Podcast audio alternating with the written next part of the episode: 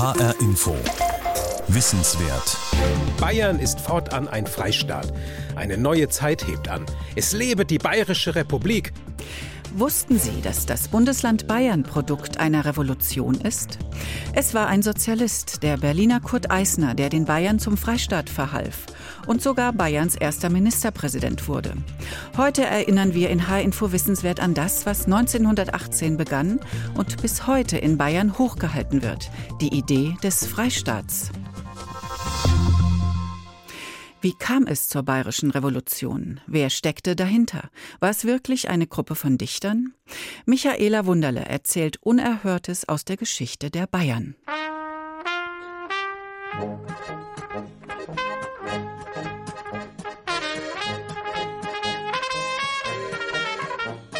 Bayern gründete sich nach 1945 wieder als Freistaat und trägt diesen Namen mit Stolz.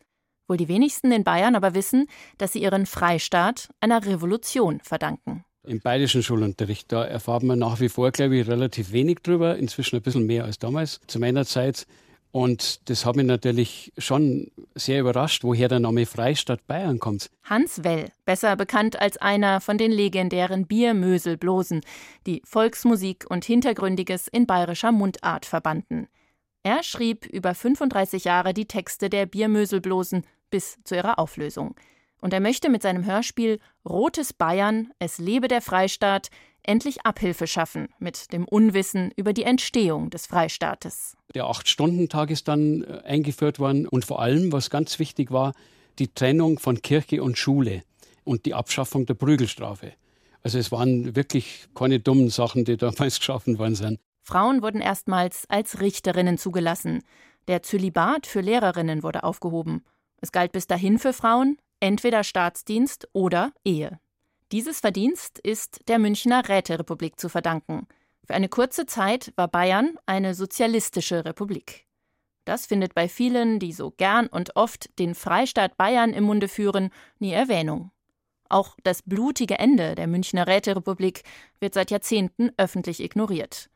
Die CSU, lange Jahre unangefochten alleinherrschende Partei in Bayern, tritt so auf, als hätte sie den Freistaat erfunden. Dabei war es der Sozialist und erste Ministerpräsident Bayerns, Kurt Eisner. Michaela Kahl, Politologin und Autorin. Es ist ja auch eine immerwährende Diskussion, ob Kurt Eisner tatsächlich den Freistaat ausgerufen hat oder nicht doch nur einen Volksstaat. Aber Kurt Eisner hat ganz klar den Freistaat Bayern ausgerufen.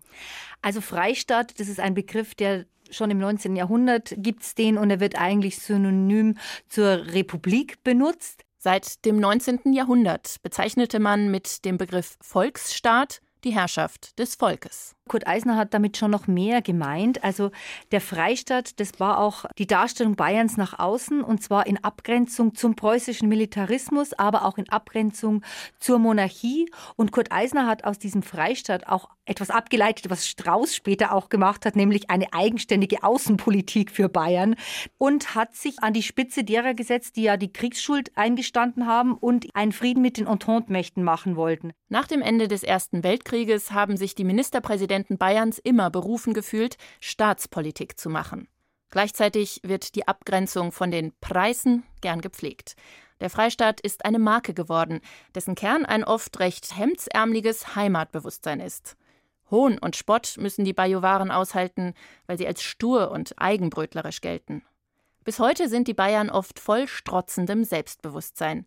Mir san eben mir, das ist das Beharren auf der bayerischen Lebensart, der schönen Landschaft, den Traditionen, dem Dialekt, der Krachledernen und dem Laptop, Symbol für den gelungenen Sprung in die Moderne. Mir san mir ist auch das Gewinnermotto des FC Bayern. Es könnte auch heißen Mir san Guat, weil mir san mir. Sigi Aldenhoff. Coca-Cola,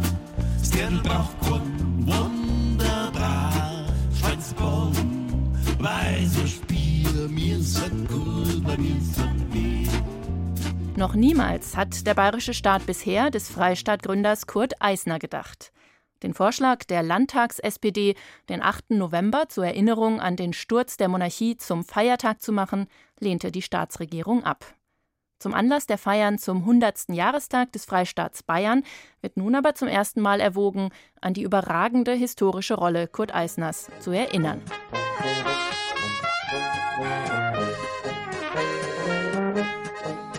Es war zur Mitternachtsstunde vom 7. auf den 8. November 1918, als Kurt Eisner den Freistaat Bayern ausrief.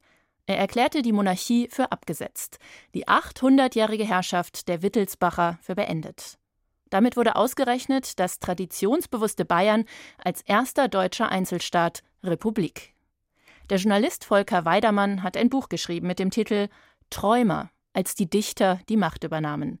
Er schildert darin aus der Perspektive der beteiligten Dichter die fünf Monate bayerischer Revolution, über die Anfänge, sagt er. Schon am Nachmittag auf der Theresienwiese gab es auch viele parteipolitische Sprecher, die Menschen um sich versammelten, aber die wollten alle die Leute wieder nach Hause schicken. Das galt vor allem für die SPD-Redner, die mit den unabhängigen SPD-Lern und den Gewerkschaften zu der Friedensdemonstration aufgerufen hatten. 60.000 Menschen strömten an jenem Nachmittag zur Theresienwiese, dorthin, wo bis heute das Oktoberfest gefeiert wird. Bayern hatte einen sehr hohen Blutzoll an der Front. Das hieß ganz spöttisch, wir sind Kanonenfutter für Preußen. Die Einflusslosigkeit des bayerischen Königs, die zeigte sich natürlich gerade in diesem Krieg. Der hatte überhaupt nichts zu melden. Und das heißt, dass die Wittelsbacher oder auch die Monarchie einen unheimlichen Ansehensverlust erlitten. Michaela Kahl, die Politologin, hat wie Volker Weidermann ein Buch über die Zeit der Münchner Räterepublik geschrieben. Dann gab es in München einen Hungerwinter. Die Leute haben gehungert. Es gab Hungermärsche. Und zeitgleich wurden aus dem Agrarüberschuss Land Bayern Getreide und äh, Holzlieferungen und ähnliches äh, ans Reich gemacht. Die Bauern konnten ihre Ernte teilweise nicht einbringen, weil Pferde requiriert wurden für den Krieg. Die Knechte waren weg. Also es waren wirklich alle absolut gegen diesen Krieg. Irgendwo Verborgen am Ende der Theresienwiese stand einer, von dem die Leute merkten, der schickt uns nicht nach Hause, sondern der will wirklich die Welt verändern. Und das war dieser Theaterkritiker, Dichter und Publizist Kurt Eisner, und dem sind die Leute gefolgt. Kurt Eisner, ein hochgebildeter Intellektueller, graubärtig, zierlich, mit einem Zwicker vor den Augen. Er war sicherlich sehr integer und das ist auch so rübergekommen. Er war sicher kein Bierzeltredner, aber er war ein sehr guter Redner, er war sehr überzeugend. Kurt Eisner erkannte die Weltsekunde, die ihm jetzt zugefallen ist und er hat zugegriffen. Der Funke der russischen Revolution sprang an diesem Nachmittag nach München über und erfasste auch den Schriftsteller Oskar Maria Graf, der auf der Theresienwiese dabei war. Es lebe der Friede, schrien in diesem Augenblick die Leute um mich herum. Hoch Eisner, hoch die Weltrevolution. Plötzlich schrie Felix Fechenbach in die Menge Genossen, wer für die Revolution ist, uns nach. Und mit einem Schlag geriet die johlende Masse ins Vorwärtsdrängen. Überall gesellten sich neue Trupps zu uns, nun auch schon einige Bewaffnete. Wir marschierten, kaum fünf Schritte entfernt von Eisner. Er war blass und schaute todernst drein. Fast sah es aus, als hätte ihn das jähe Ereignis selber überfallen. An Kurt Eisners Seite der blinde Ludwig Gandorfer, Großbauer aus Niederbayern, unabhängiger Sozialist und für Eisner im agrarisch geprägten Bayern ein mächtiger Bündnisgenosse. Es war ein ganz radikaler, der sich überhaupt nicht um Kirche und Gott und Vaterland gekümmert hat und hat eben dafür gesorgt, dass auch Bauernräte vorhanden sind und dass eben diese Revolution unterstützt wird durch die Landbevölkerung. München hat ja Nahrungsmittellieferungen gebraucht, sonst wäre die Stadt ja ausgehungert worden. Kein Tropfen Blut fließt. Keine Hand erhebt sich zur Verteidigung des alten Staats. Ludwig III., Herrscher des Hauses Wittelsbach, flieht im eilig geheuerten Mietwagen aus seiner Residenz. Die Soldaten strömen aus den Kasernen und schließen sich dem Zug der Arbeiter durch München an. Schon am Abend wählen im überfüllten Bierkeller Matheserbräu Arbeiter, Soldaten und Bauern einen provisorischen Zentralrat. Später ziehen sie weiter zum Landtag, wo Kurt Eisner dann den Freistaat proklamiert.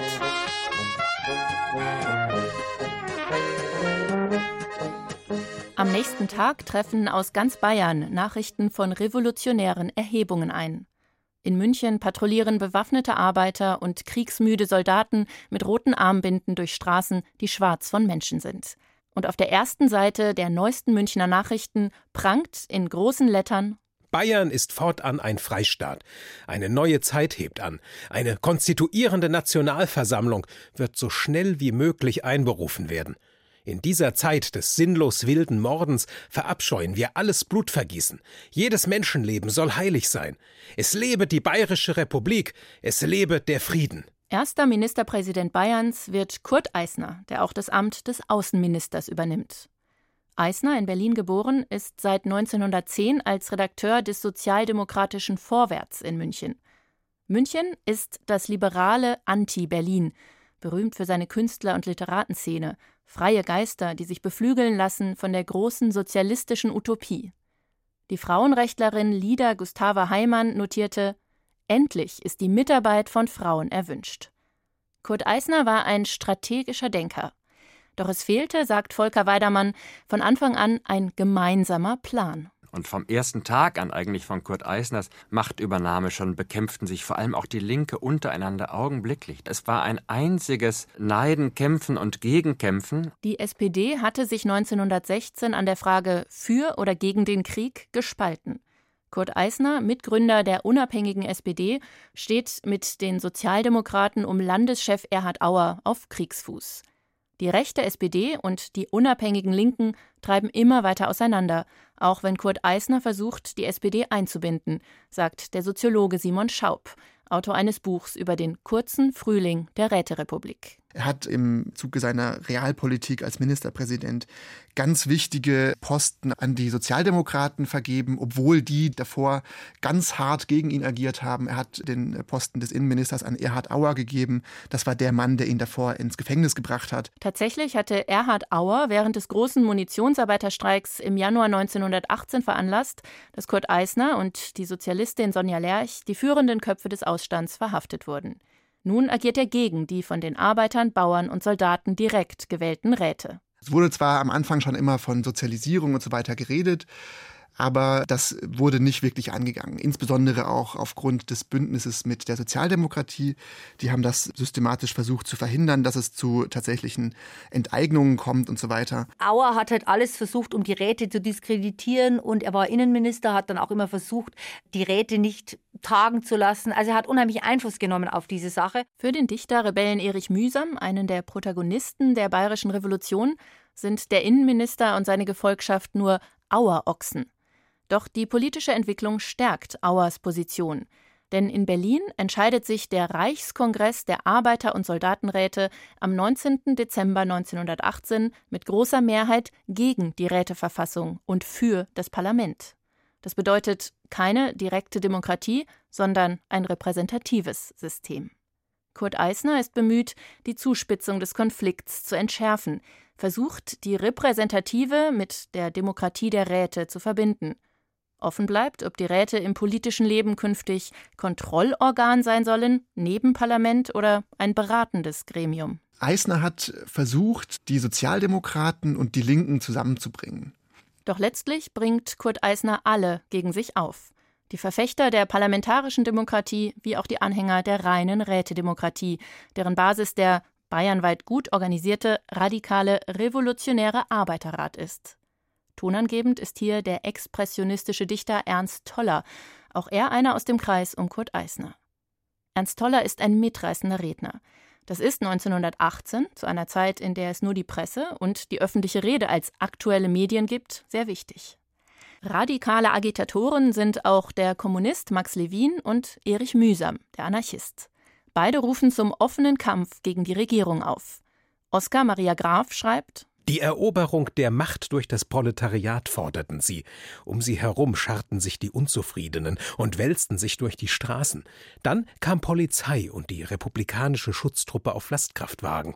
Drohend richteten sich Maschinengewehre auf die weichenden Züge. Eine Salve knallte in die Luft. Alles lief, alles schrie. Das Vertrauen zu Eisner schwand langsam. Die Verbitterung wuchs. Die Zeitungen logen und hetzten. Kurt Eisner wird zur Zielscheibe von Hetze und Verleumdung. Vor allem die von Rudolf Glauer alias Baron von Seebottendorf gegründete antisemitische Thule Geheimgesellschaft, die allein in München etwa 250 Mitglieder hat, agitiert gegen Eisner. Ihr Hauptquartier ist das Luxushotel Vier Jahreszeiten. In der Thule-Gesellschaft, da trafen sich ganz viele, die später hochrangige Nazis waren. Alfred Rosenberg, Streicher war Mitglied, Hans Frank, der Hitler-Stellvertreter Rudolf Hess, auch der Gründer der Deutschen Arbeiterpartei, die ja später die NSDAP wurde, Karl Harrer war Mitglied und ihr Gruß war Sieg und Heil.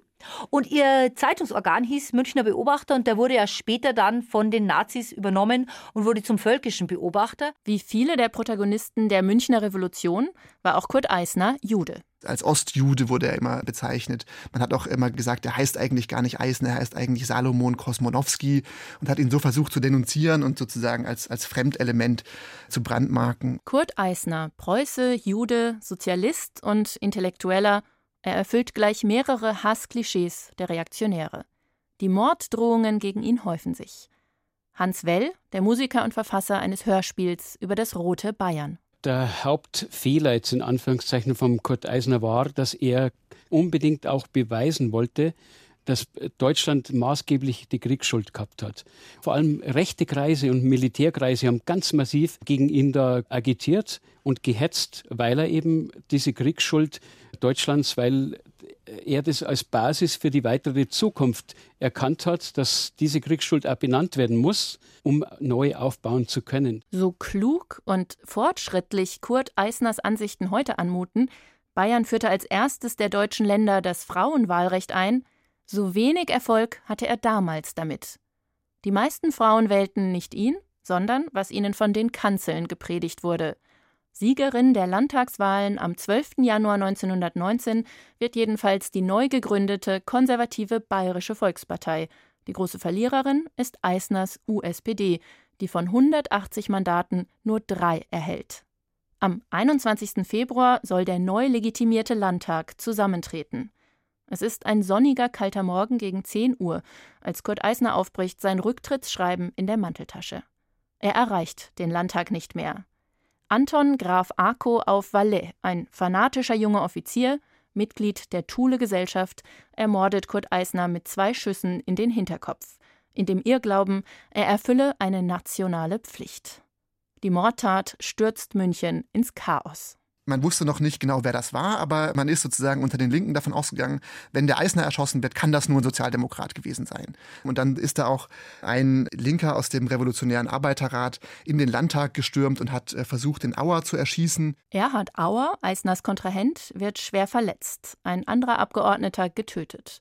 Auf der Zuschauerempore des Landtags befinden sich die Delegierten des Soldatenrats. Sie sind bewaffnet. Es gab dann eine wilde Schießerei im Landtag und daraufhin sind die Landtagsabgeordneten geflohen und sind auch nie wieder zusammengekommen. Die Ermordung Eisners wird zur Zäsur. Hatte die politische Entwicklung bislang auf den Parlamentarismus zugeführt, treibt sie nun in Richtung Räteherrschaft. Simon Schaub über die überraschende Wendung. Es gab ja schon gleichzeitig eben, wie das sich Eisner vorgestellt hat, die Rätestruktur und dieser Arbeiterrat hatte dann sozusagen die tatsächliche Regierungsgewalt plötzlich inne, weil es den Landtag einfach nicht mehr gab. Am Tag von Kurt Eisners Einäscherung zieht der größte Trauerzug der Münchner Geschichte durch die Stadt. Es ist die Ruhe vor dem Sturm. Denn erbitterter denn je beginnt nun erneut das Tauziehen um die Macht. Der neu gebildete Rätekongress erkennt den aus freien Wahlen hervorgegangenen Landtag schließlich als einzig legitime Gewalt an, löst sich aber nicht auf. Johannes Hoffmann, unter Eisner SPD-Kultusminister, wird Ministerpräsident einer von der bürgerlichen Mehrheit geduldeten Linksregierung, die keine 14 Tage Bestand haben wird. Aber während eine neue revolutionäre Regierung ausgehandelt wurde, haben die Sozialdemokraten gleichzeitig in Nürnberg schon eine andere Regierung mit den rechten Parteien ausgehandelt. Und als das herauskam, wurden die Verhandlungen dann abgebrochen und es wurde die reine Räterepublik ausgerufen.